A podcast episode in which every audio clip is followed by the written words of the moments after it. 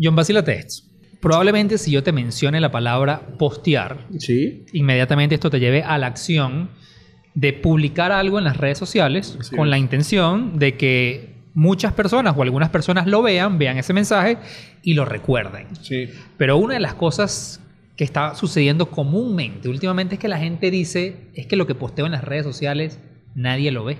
Y resulta ser, Juan, que las últimas estadísticas muestran que en los dos últimos años hay una caída muy significativa de lo que llamamos engagement, Ah. que es esa palabra anglosajona que traduce la conexión que existe entre lo que publicas y lo que le gusta a la gente que te sigue o que ve esa publicación. Y Facebook e Instagram, como grandes plataformas, han reflejado una caída muy significativa del engagement de hace dos años a estos dos años. Entonces, vamos a profundizar un poco sobre eso, pero yo quiero primero presentarme. Yo soy John da Silva, arroba John Snacks en Instagram. Y mi nombre es Juan Carlos Martínez, arroba Juan Sofá en todas las redes.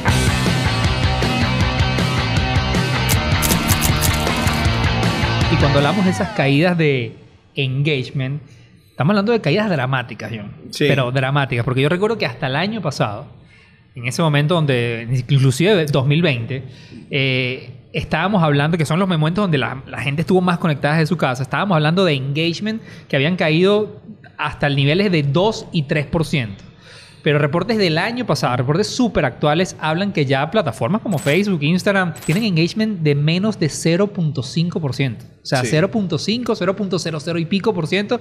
Y no hablemos del engagement de Twitter, que suele ser más bajo, y probablemente TikTok sí tiene un mejor engagement ahorita porque está en un mejor momento. Mm. Pero hay una contraposición, Juan, de esto. Porque pareciera ser entonces que empiezan a dejar de ser efectivas las redes sociales. Pero la data... Eso es lo que te diría la lógica, sí. La data nos dice que crecen los usuarios. Hoy día, en el momento que estamos hablando de esto, podemos estar pensando que en Venezuela hay cerca de 14 millones de usuarios de redes sociales. Y eh, además que le están dedicando más tiempo a las redes sociales. Más o menos podemos pensar que estamos alrededor de 80 minutos promedio adulto conectado a las redes sociales. Es decir, crece la conexión y crece la atención. Pero crecen los niveles de engagement. Entonces tenemos más gente más pendiente de las redes sociales, pero con menos eficiencia en los contenidos que publica la gente. Claro, que eso es, que eso es, eso es como hiper contradictorio, porque sobre todo el, tema que a mí más me llama la atención es el crecimiento de la atencionalidad. Porque tú dices, ya va, espérate un.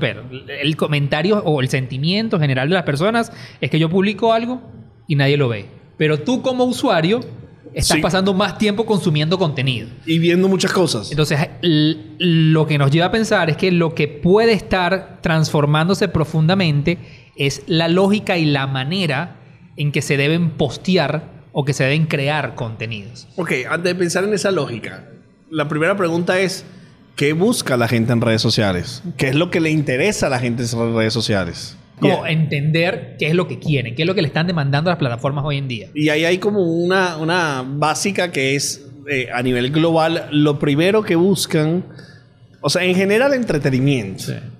Pero lo primero que buscan son noticias. Es increíble porque no necesariamente las noticias entran dentro de la categoría entretenimiento.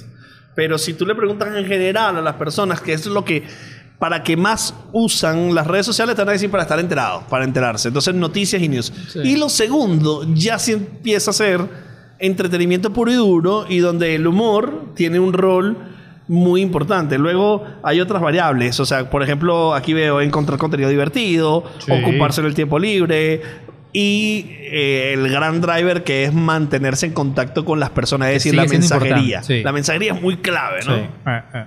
Yo creo que eso, cuando lo ves de manera inmediata, lo que te dice es que la gente no quiere que le vendas por redes sociales. O sea, la gente no quiere que en las redes sociales le vendas, pero de manera frontal. Que yo creo que ahí hay un- una, una pequeña gran diferencia. Porque la gente, si uno ve esta lista de cosas que la gente sí hace en redes sociales, la gente busca información de productos. O sea, la gente está interesada en utilizar las opiniones de las personas o ver las, las, las marcas en las redes sociales, pero yo no quiero que me estés vendiendo e invadiendo mi espacio de entretenimiento de manera frontal.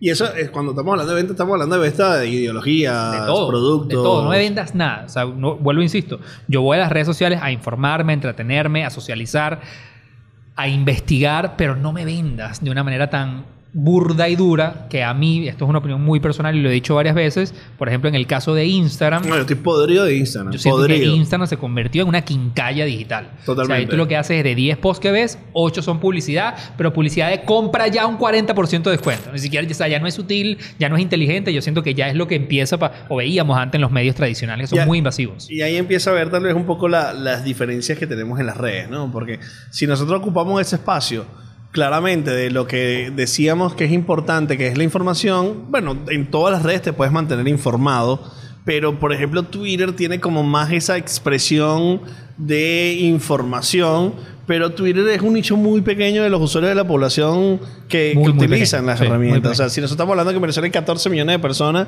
podríamos decir que Twitter lo están usando una cerca de 3 millones de personas. Cuando mucho, sí. Entonces, eso significa que el- no es solamente Twitter la que se utiliza para información, pero Instagram, por ejemplo, que tampoco es la más masiva, sigue siendo Facebook la más masiva, que la pueden estar usando unos 5 o 6 millones de personas, es tal vez la plataforma donde la gente más se entretiene, pero también se informa, pero tal vez donde más está saturada de contenidos no queridos. Pero eso es TikTok, que viene por allí con unos tal vez 4 millones de personas, 5 millones de personas, es donde la gente dice, mira, ahí es donde yo realmente me estoy divirtiendo, me estoy entreteniendo y aquí viene tal vez Juan el primer gran cambio significativo de lo que estamos hablando, que es lo hiper audiovisual en video que se volvieron todas las plataformas. Tanto, tanto sí que yo consideraría, utilizando este término que, que- que es tan famoso en las redes sociales, que es como un red flag.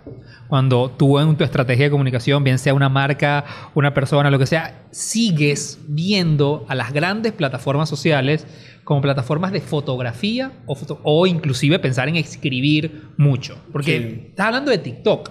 TikTok no te da la opción de fotografía. Cuando fue, cuando fue formada la plataforma, ni siquiera pensaron en ese formato hace ya unos cuantos años atrás.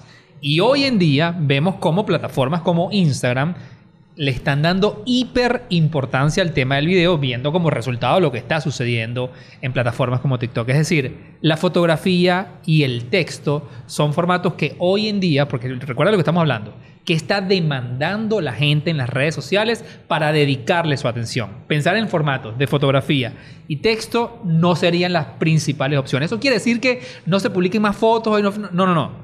Pero realmente entiende que donde le están dando el impulso, y aquí hay una palabra que yo odio, pero que yo siempre hay que decir, algorítmicamente hablando, los algoritmos toman más en cuenta hoy en día los formatos audiovisuales que los estáticos. Eso es una realidad. Hay un dato que, que es revelador, que es que el 82% del tráfico en Internet es video. El video. Y estamos hablando del tráfico de Internet. Y luego, obviamente, cuando estamos pensando en streaming, en Twitch, en plataformas emergentes, todo es video. Sí, todo va entonces, para allá. Lo que primero que podríamos concluir, entonces, que hay una transformación significativa en las redes sociales, donde el liderazgo lo está impulsando plataformas como TikTok Sí. y plataformas como Instagram. Y las dos herramientas, tanto de Instagram de TikTok, que más funcionan son video, por lo cual el lenguaje de mayor consumo de entretenimiento, humor e información que vamos a tener en las plataformas sociales digitales es el video.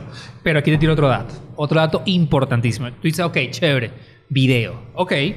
Eso ya te garantiza el éxito de generar o de, ganar la atención de las personas. No. No necesariamente. ¿Por qué? Porque una de las cosas que ya además hemos hablado en otros episodios es que la hiperconexión que tenemos, el dinamismo que estamos consumiendo 20 millones de cosas al mismo tiempo, obviamente ha de alguna manera reprogramado el cerebro y esto está demostrado científicamente que el tiempo, lo que se conoce como el spam de atención, el tiempo que tienes para captar mi atención son 3 segundos.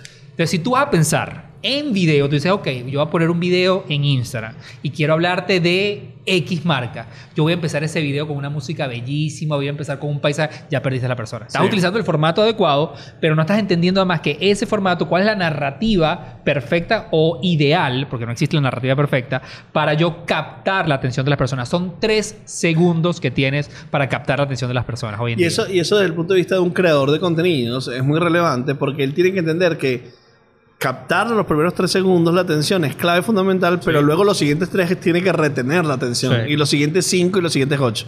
¿Qué significa esto? ¿Que los contenidos largos no tienen sentido? No, hay contenidos largos en Internet que son... Cuatro horas, cinco horas. Y... Que funcionan perfecto. Sí. Pero lo que sí es que en lo, en lo efímero de los contenidos de Internet, sí tenemos que tener mucho la reflexión que la atención está muy desviada. Porque en la navegación, Juan, tú estás viendo cosas así.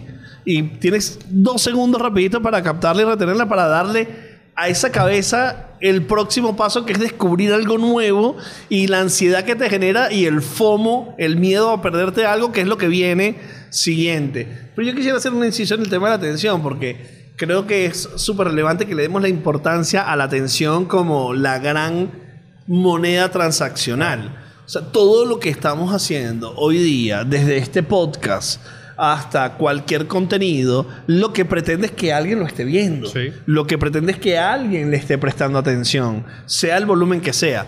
Y la moneda de cambio que nosotros queremos es generar este contenido para que una persona nos dé su atención. Es decir, la atención es la clave de la televisión, la radio, la valla, eh, el TikTok, Instagram, YouTube, cualquier plataforma lo que está lo que está buscando es la atención, es decir, es la moneda de cambio, la atención es la clave fundamental porque en la atención es donde están los mensajes. En los mensajes es donde está o la educación o la manipulación o la publicidad. Sí. Y es donde está la comercialización y la monetización. Claro, pero entonces, si, si tú entiendes ese punto realmente a profundidad, yo no sé si a ti te ha pasado. Hay veces que yo estoy navegando y me detengo a ver un video, me detengo a ver una pieza o lo que sea, y siento que perdí mi tiempo. Yo tomé la decisión consciente de darte mi atención, de dedicarte mi tiempo entre las millones de opciones que hay hoy en día. Y siento que ese tiempo fue desperdiciado. Tal cual cuando vas a un restaurante que te hiciste el esfuerzo. No, o cuando estás a dieta y Sí. tú dices, ok, voy con mi cheat meal y tú pruebas ese desastre y dices, ok, tiré todo a la basura. Esa misma sensación pasa hoy en día cuando las personas deciden dedicarle tiempo a tu contenido Sí. y no reciben esa gratificación. Entonces yo creo que aquí también hay un punto súper interesante en decir, ok, pero ¿cuáles son esos temas muy relevantes que están hoy en día en la palestra o en, en el abanico de opciones para no solamente captar la atención de las personas en esos primeros tres segundos, sino cómo retener la atención. Y otra de las cosas que estamos viendo mucho en las redes sociales, y hace poco leía una entrevista de uno de los CEOs, creo el CEO para Asia de Procter Gamble, que él decía, nosotros ya entendimos que de nuestras marcas no tenemos otra opción sino ser relevantes en las plataformas sociales. Y la manera en que muchas de las marcas de Procter han encontrado ese, ese espacio o esa oportunidad de ser relevantes es dejar de hablar de nuestras marcas o nuestras preocupaciones como marca y comenzar a entender que la- las nuevas generaciones o las audiencias en las plataformas están demandando que las marcas tomen una posición sobre lo que hoy en día son considerados problemas sociales, que temas climáticos, temas políticos, temas inclusivos, problemas reales del mundo. Son lo que, que la- las personas o los usuarios le están comenzando a demandar, y esto muy específico hablando hacia las marcas, que son los temas que a mí me interesan y no los problemas o los temas que a ti como marca te interesan necesariamente. Y luego, pensando desde los creadores de contenido, este, lo que es sensible al entorno es lo que capta la atención. Es decir, cuando tú ves los podcasts que son más relevantes, o los web shows que son más relevantes, o las series de televisión que son más eso, relevantes, abordan igual los intereses cercanos y las preocupaciones y los grandes temas que a los seres humanos nos preocupan. Entonces, coherente Buen punto. con lo que está pasando. O sea, no punto. necesariamente es una necesidad que tiene una red social, sino cuando tú ves, eh, ves por ejemplo, que ganó Cannes, el Festival de Cannes de Cine, tiene que ver con las películas que Buen están punto. tocando la sensibilidad humana, la preocupación humana actual, Sí. que tiene que ver con los conflictos, con la vida, con la guerra, con todos estos elementos. Yo creo que es tan buen punto que no- me está cayendo la locha escuchándote. O sea, por ejemplo, el, uno de los youtubers o el youtuber más grande del mundo que existe hoy en día, que es MrBeast, eh, a la semana pasada, en una, en una entrevista, lo invitaron a un podcast y una de las cosas que él decía es, pana, contrario a lo que yo acabo de hacer, dejen de hablar del algoritmo. Olvídense de hablar del... Ya, dejen de hablar del algoritmo. Dedíquense a hacer buen contenido. Claramente. Y dedíquense realmente, que es una de las sus aristas principales, porque MrBeast si bien hace estos videos de 100 millones de dólares donde se gasta en un set para hacer el, el juego del calamar, una gran parte de su contenido es, el par- es la parte filantrópica. Es como él apoya a las sociedades, cómo apoya a niños de la calle, cómo apoya a la gente que no tiene hogares. Él, él tiene el sueño de construir este centro para poder alimentar a cientos de miles de personas. Es decir, eso es fundamental en su pilar de contenido y mira dónde está. ¿Sabes que hay sobre esto una evolución significativa de que es cómo MrBeast agrega valor o cómo los creadores agregan Sí. valor?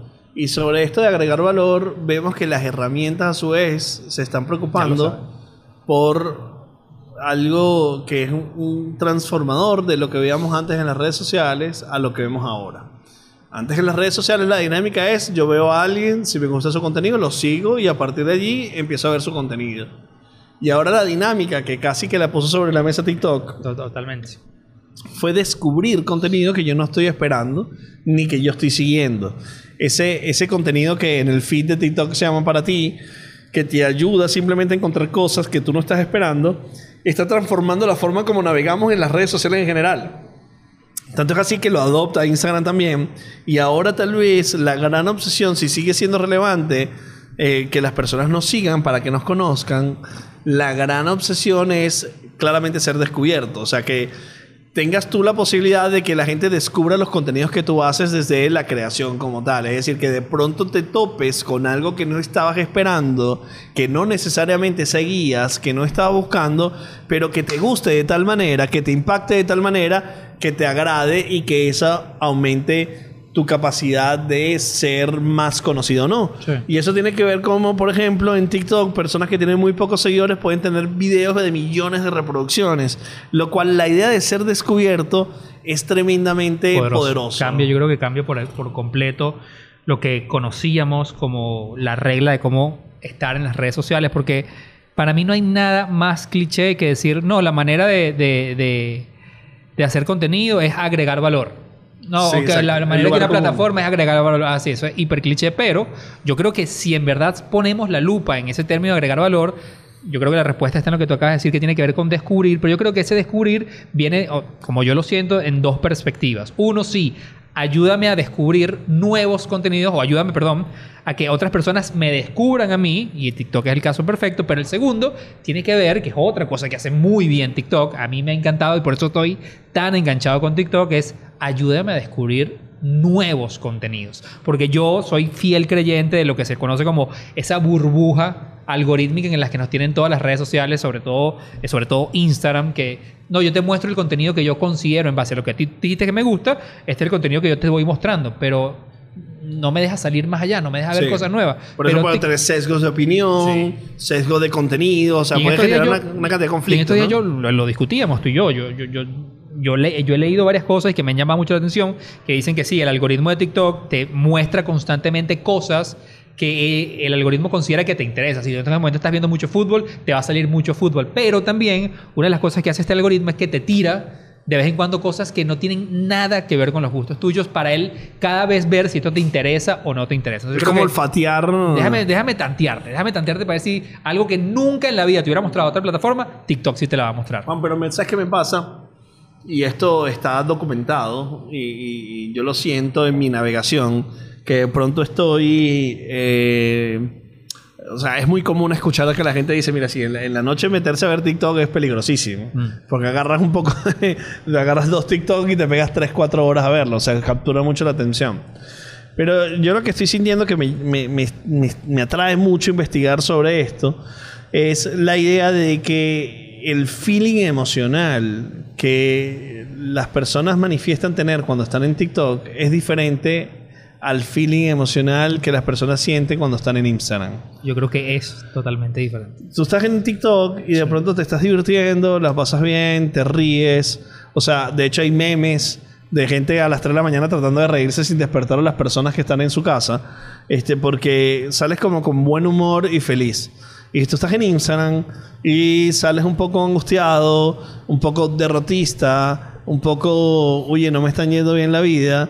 Y eso, luego cuando ves algunas profundidades de la documentación, pareciera ser que TikTok lo que quiere es que, bueno, claramente tú captes un, un momento de, de- de- de humor y entretenimiento, versus en Instagram la gente está preocupada por contar al restaurante que fue, a, a la playa que fue de vacaciones, este, a ese tipo de contenidos. Y cuando tú no estás yendo a la playa, y cuando tú no estás yendo al restaurante, y cuando tú no estás yendo a los lugares que te dice, tienes como una sensación de derrota particular rara que no estás sintiendo en TikTok. Y, y la verdad que creo que por ahí hay un conflicto emocional entre plataformas. Yo creo que es tanto así que en estos días, no recuerdo el nombre de la persona, lo vamos a buscar, lo vamos a poner aquí, pero había una, una escritora que decía la gran diferencia entre el algoritmo, si te quieres ir de frente a lo técnico, Sí. decía la gran diferencia entre el algoritmo hoy en día de Sí. TikTok versus el algoritmo de Instagram es que el algoritmo de Instagram está programado para mostrarte el lado bueno de la vida, solamente el lado bueno de la vida. Y yo creo que eso está psicológicamente demostrado que uno de los grandes problemas que ha tenido TikTok en muchas generaciones es que yo me comparo siempre que todo el mundo es feliz y yo no. Pero TikTok lo que te hace es que te muestra que hay personas atravesando las mismas situaciones y emociones que tú. Y de hecho, ella estudiaba que durante la pandemia, que mucha gente obviamente estaba deprimida, utilizó TikTok como plataforma para sentirse identificado que sí, habían otras personas compartiendo contenido de sus preocupaciones financieras, preocupaciones de salud, preocupaciones de qué va a pasar después de esto. Entonces, no solamente te muestro el lado bonito de la vida, sino te muestro el lado donde te digo, sí, hay personas que piensan y sienten igual que tú. Y ahí hay una gran diferencia. Melia Aparicio es la persona que, la escritora que, que hizo ese Ella. texto que acabas de decir.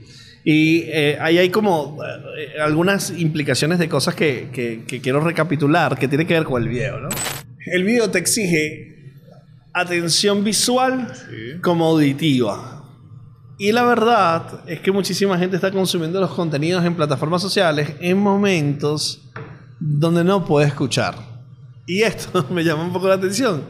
Porque es muy común ver los videos sin audio.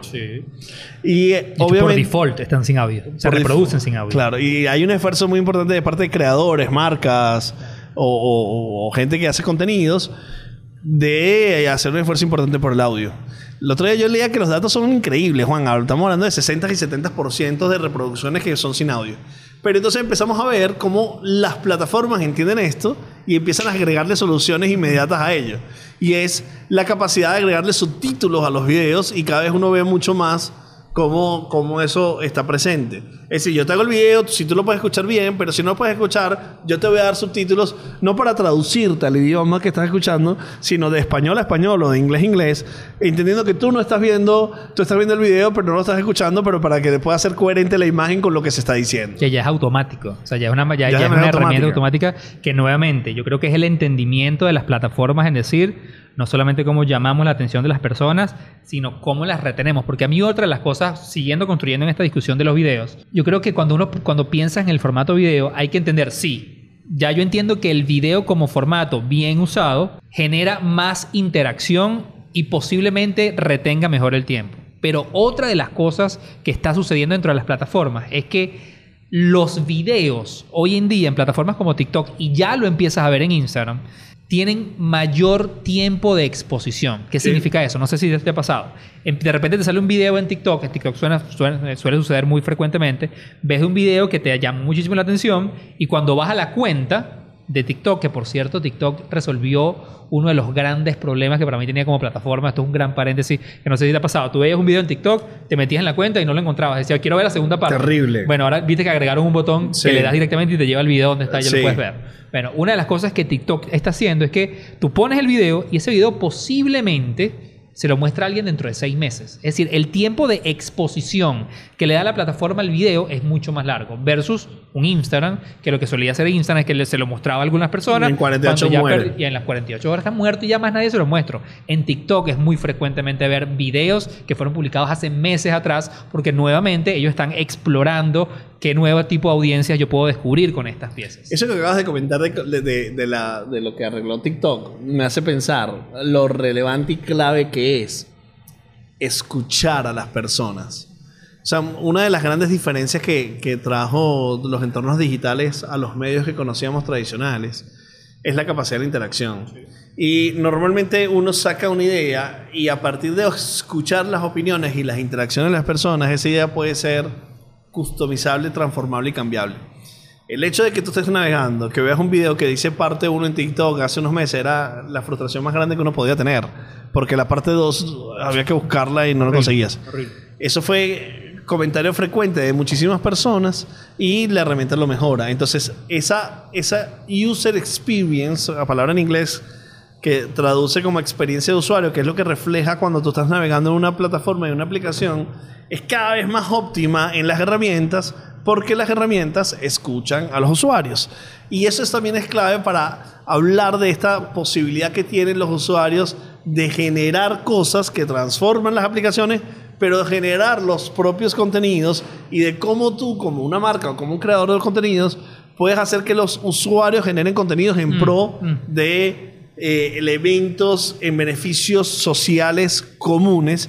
Y estamos llenos de casos de cómo eh, contenidos generados por usuarios son transformadores. Recordemos que estamos hablando de que están cayendo los niveles de engagement mientras suben las horas de conexión y lo que estamos tratando es de ilustrar cómo una serie de elementos pueden, hacer a- que tus contenidos en plataformas sociales sean más relevantes. Y el eh, los contenidos generados por usuarios para usuarios pueden ser más relevantes. Pero si lo llevas al nivel muy técnico, John, así como lo mencionaba hace rato, obviamente las plataformas entendieron el tema del audio, ¿verdad? Y ahora es subtítulos automáticos. Sí. Ah, el tema de, contenido de contenido generado por usuarios es importantísimo y te dan herramientas para que esto se haga de una manera muy fácil. Por ejemplo, lo que es el caso, en el caso de TikTok, el tema de los dúos. En el caso de Instagram, el caso de los remixes.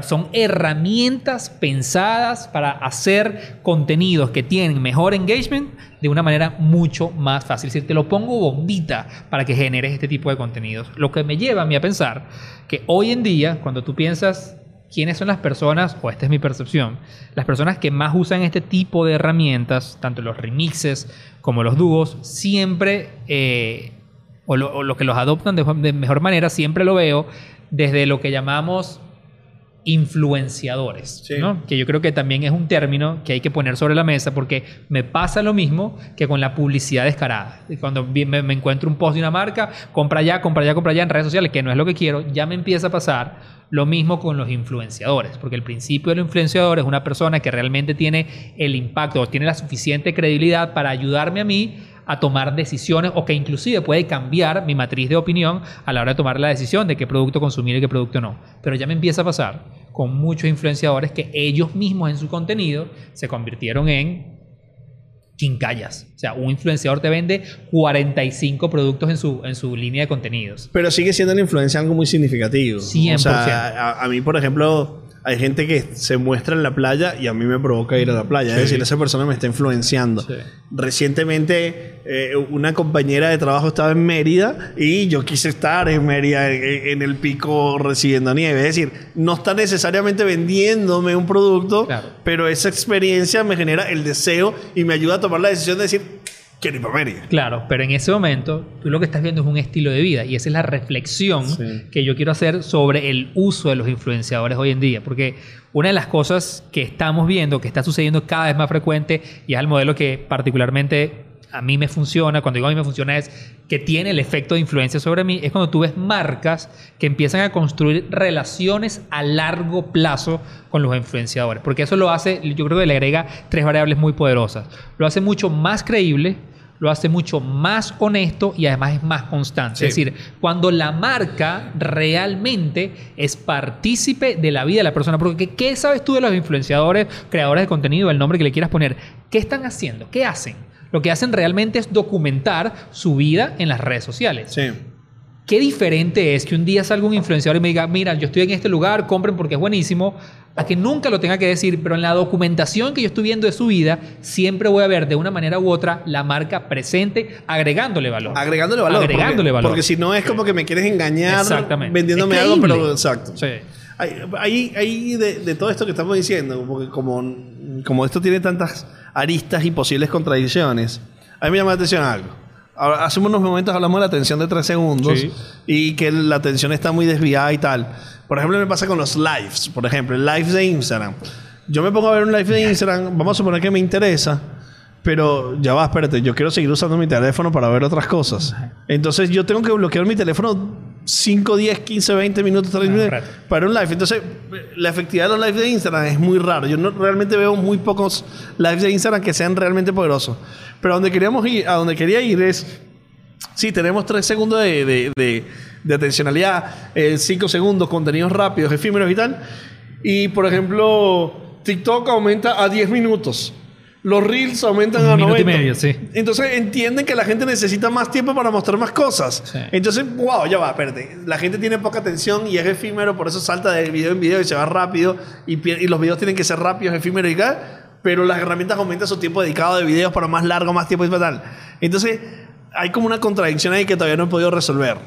Yo creo que la resolviste sin darte cuenta, porque lo comentaste hace rato, y también, y yo creo en esto. Yo creo que es, tú tienes muy poco tiempo, muy poco tiempo para captar la atención de esa persona. Si la captas, luego tienes el reto de retenerla, pero yo sí creo que si logras captar la atención, tienes mayor probabilidad, y eso lo vas a resolver en cómo luego decides desarrollar el resto del contenido, tienes muchísima mayor probabilidad, pero te estoy hablando de yo, yo creo que es 80-90% más de probabilidad de que la persona se quede consumiendo el, el- resto del video. De hecho, lo ves en muchos youtubers famosos que los primeros 3-4 segundos tienen una frase que es pegajosa o empiezan hoy en día, ya lo ves en la narrativa de los podcasts largos, el mismo Joe Rogan lo está haciendo, donde empieza con ese fragmento que está en las 2 horas 35, pero empezó en ese momento para que luego te quedes viendo y luego empiezan a hacer la técnica de la televisión de, hace- de los años 80. Es decir, yo te, cap yo te tengo que hacer algo importante los primeros 3 segundos, pero luego cada 10 segundos tiene que pasar algo. Mm. Tiene que entrar un efecto, tiene que haber un cambio de cámara, tiene que haber una transición. O sea, nuevamente, el span de atención es muy corto. Sí. Si tú me pones hoy un video de 10 minutos en TikTok de una persona hablando de frente con una sola cámara, probablemente no, no lo vea. Pero si la narrativa se adapta a la agilidad que necesita, yo creo que probablemente eso sí suceda. ¿Dónde, ¿Dónde tenemos, Juan, el reto ahora en la creación de contenidos? O sea, vemos multiplataformas. O sea, probablemente las personas que nos están viendo ahorita, bien sea en televisión, bien sea en YouTube, lo está haciendo con un teléfono en la mano y está intercambiando la atención. Entonces, entender la multiplataforma, entender los espacios de atención, la ampliación de contenido. Porque a mí me pasa, y yo empiezo a ver una serie de Netflix eh, o una película y estoy viendo The Crown, por ejemplo, y hay un suceso X y me voy al Te teléfono tienes y te vas. a Sí, amplificar sí, esa información. Entonces probablemente estoy viendo la serie, pero estoy amplificando la información en mi teléfono. Y ese cruce de cosas que están sucediendo eh, es como potente. Estoy viendo un partido de fútbol y estoy viendo la alineación en el teléfono. Entonces hay una atención también que está eh, eh, en cortocircuiteada, si esa palabra existiera, por diferentes dispositivos que hoy día tenemos que o sea, que fragmentan la capacidad que nosotros tenemos de acceso y la necesidad que nosotros tenemos de acceso a información. Entonces, ¿cómo ves, Juan, el tema del- de los multidispositivos en este contexto de atencionalidad? Yo creo que el, el- el tema que hablábamos, no sé, ya ni siquiera recuerdo hace cuántos tiempos atrás. Eh, cuando hablábamos, del- de- ¿te acuerdas del, del fenómeno de la doble pantalla? ¿no? Claramente. Cuando se empezó a hablar hace, creo que hace más de 10 años atrás, se empezó a hablar del- de la doble pantalla, sobre todo en ese momento se hablaba de que la gente veía televisión y tenía Twitter. Twitter jugó un rol muy importante Sí, en el tema de la doble pantalla. Bueno, lo sigue teniendo. O Sí. sea, cada vez que pasa algo importante... Exactamente, eh, es igual de importante. Yo, yo creo que hoy en día, cuando hablamos de multiplataforma, yo creo mucho en las experiencias complementarias. sí. O sea, yo creo mucho, ya, ya ves personas que hacen, por ejemplo, en Twitch sucede mucho, personas que están hablando en Twitch, pero que te dicen en este momento, no voy a hablar del tema, si quieres verte el tema, está publicado ya en mi cuenta de Instagram. Es decir, las experiencias se van a complementar y no son espejo una de la otra. O si usted está viendo esto en este momento y aquí puede estar opinando sobre si usa más Instagram o TikTok y en este momento estarlo opinando, sea donde sea que nos está viendo. Es Es decir, así. participativa de, de- o sea, complementaria, hacer la experiencia más complementaria. Sí. Yo creo que para ir cerrando, Sí. me gustaría tocar el tema de Ibai Llanos. Hablando de la atención. Ibai Llanos, sabes por dónde vengo, seguro, pero Obviamente. para contarle a las personas que nos ven, recientemente, en días pasados, hizo la velada del año. Sí. Segunda edición. Sí, cuando ves la velada del año que es, es un evento, él es un gamer, Ibai es un gamer español muy famoso, popular, que se encarga de transmitir en streaming vía Twitch sus juegos de PlayStation. Eh, de manera profesional, es decir, gana mucho dinero por ello. Pero él saca del PlayStation o de la consola o de la computadora el juego y lo lleva a un evento y transmite ese evento en contenidos. Estamos hablando de 5 horas de transmisión con una media de 2 millones de personas Y con de picos sí. de 3 millones Pero a mí lo que más me sorprende, que todo me sorprende porque es magnífico todo. A mí lo que me sorprende es que es boxeo. No estamos hablando del deporte más popular de la vida. De hecho, es un deporte que tiene cierto rechazo en muchas comunidades, para muchas marcas, para muchos sectores, porque es un deporte que tiene violencia intrínseca. Pero él hace, con su capacidad de entender el entretenimiento, que el boxeo, más su, cómo, cómo lo hace, más quienes participan, sea un evento que pueda tener 5 horas de atención de Con 3 esos millones de personas. Sí. Aquí hay algo. Aquí hay algo que hay que entender. A ver, y aquí podemos pues, nada más, yo creo que además quisiste cerrar con un tema con el cual podemos pasar ocho, horas hablando. Porque a ver, yo creo que hay muchos factores que influyeron en, en- en La este hiper hito que acaba de lograr Ibai, además que ya tiene el récord de tener el pico más grande en plataformas de streams. Yo creo que tiene que ver obviamente con la credibilidad y, y la, el fandom realmente que él, que él, que él tiene en su, En su comunidad. comunidad, que de esto también lo, lo hemos hablado mucho, cuando tienes realmente una comunidad construida, tú puedes hoy hablar de naranjas y mañana puedes hablar de Japón y las personas obviamente se van a interesar por estos temas porque ya estas personas están en el punto de que validan demasiado todos tus gustos y quieren ser parte de ese estilo de vida. Entonces, si hay personas que validan el estilo de vida de Ibai, e Ibai va a ser un evento de boxeo, la gente que no ve boxeo no va a estar pendiente de la pelea, sino va a estar pendiente de todo lo que va a suceder alrededor de ese evento en términos de entretenimiento. Pero aquí yo te, te voy a devolver la curva con algo importantísimo que yo creo que dijo Ibai de verdad es demasiado inteligente. Hace rato decíamos que TikTok, una de las cosas que está haciendo bien es entender qué es lo que le está interesando a las personas para distribuir esos contenidos. Esta mañana yo hablaba con, con Salvador, uno de los guionistas de Vacilate Esto, y una de las reflexiones que hacíamos es que si tú te metes en TikTok hoy y ves un video que tiene un millón, dos millones, tres millones de reproducciones, probablemente te metas en el perfil de la persona y pueda que suceda que esa persona tiene dos mil seguidores. Sí.